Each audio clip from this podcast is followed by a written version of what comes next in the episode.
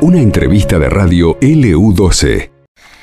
15 horas 9 minutos en todo el país. Nueva comunicación telefónica, en este caso con el secretario general de AOMA, Javier Castro. Muy buenas tardes, Castro, de este lado Nancy Páez. ¿Cómo le va?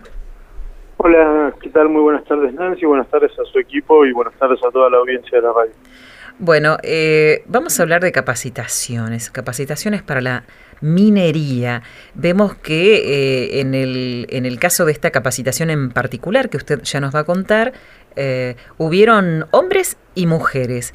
Se entregaron estos certificados a participantes de este curso de minería. ¿De qué se trató, Castro? Cuéntenos.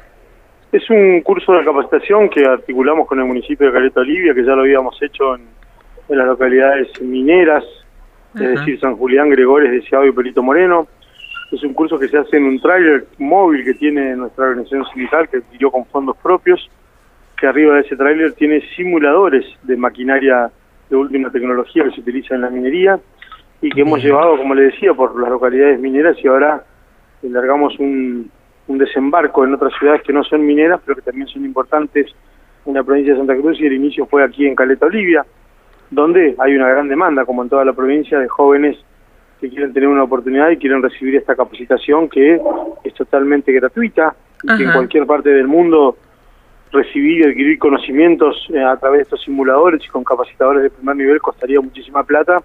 Nosotros lo hacemos de manera gratuita y bueno, y brindamos una oportunidad y una esperanza dejamos a los participantes un escalón más arriba de lo que estaban antes de empezar el curso. Castro, justamente eh, le iba a consultar quiénes eh, pudieron acceder a este curso. Había que tener un determinado perfil, eh, cierta y determinada experiencia. Las, las elecciones del personal de los postulantes se realizan a través de los municipios. Nosotros, si bien tenemos este, participación en toda la provincia con nuestra seccional, ¿quién mejor que los propios municipios conocen a los postulantes? Entonces, tratamos de que ellos se encarguen de la selección a través de las oficinas de empleo del municipio y en función de eso este, es que, llegan los aspirantes.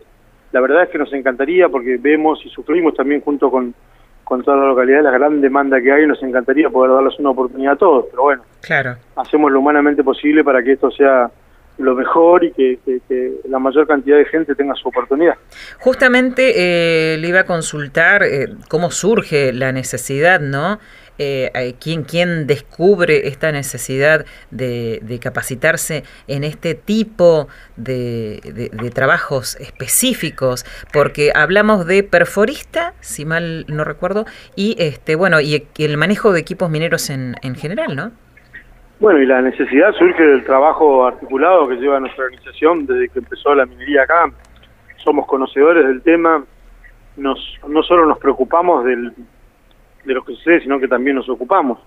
Y siempre la, la, demanda o la excusa de las multinacionales es que Santa Cruz no cuenta con personal capacitado para las necesidades que ellos tienen para el normal desarrollo de un emprendimiento.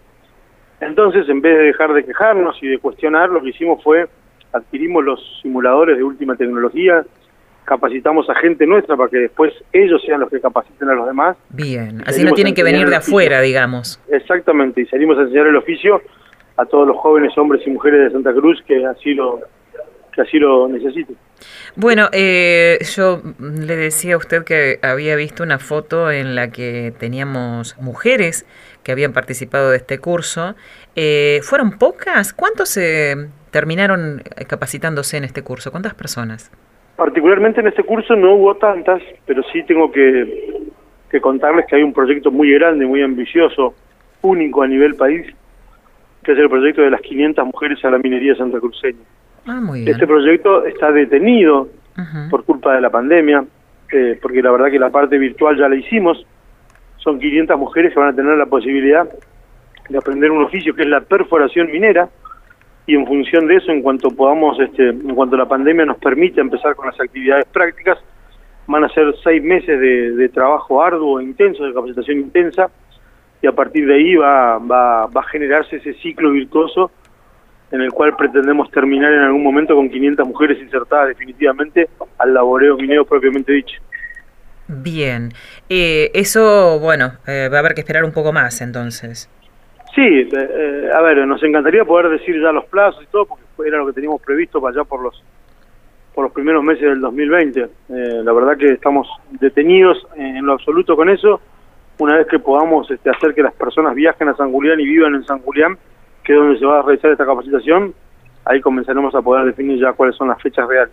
Bueno, eh, la verdad es que eh, las, las cosas han cambiado mucho en el mundo de la minería, ¿no? Pensar que antes se decía que las mujeres no podían ingresar directamente a una mina y bueno, sabemos del caso de, mujeres que están trabajando dentro, dentro de la mina.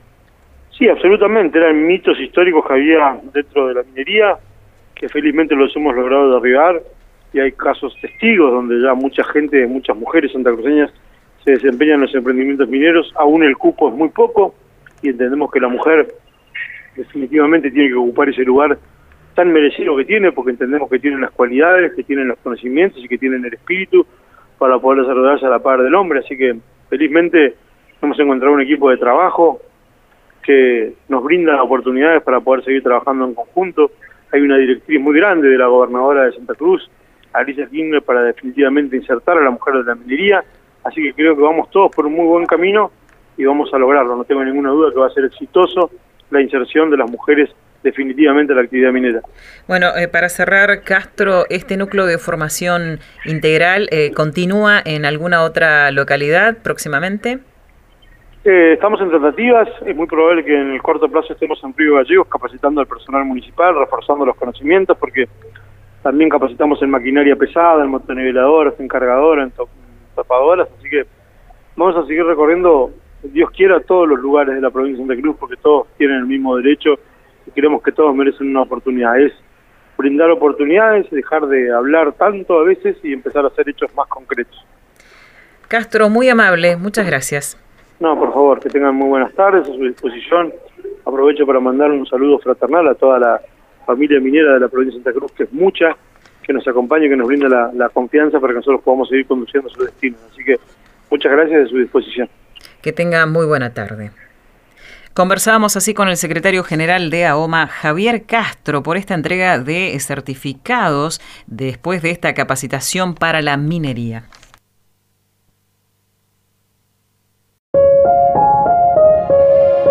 Esto pasó en LU12, AM680 y FM Láser 92.9.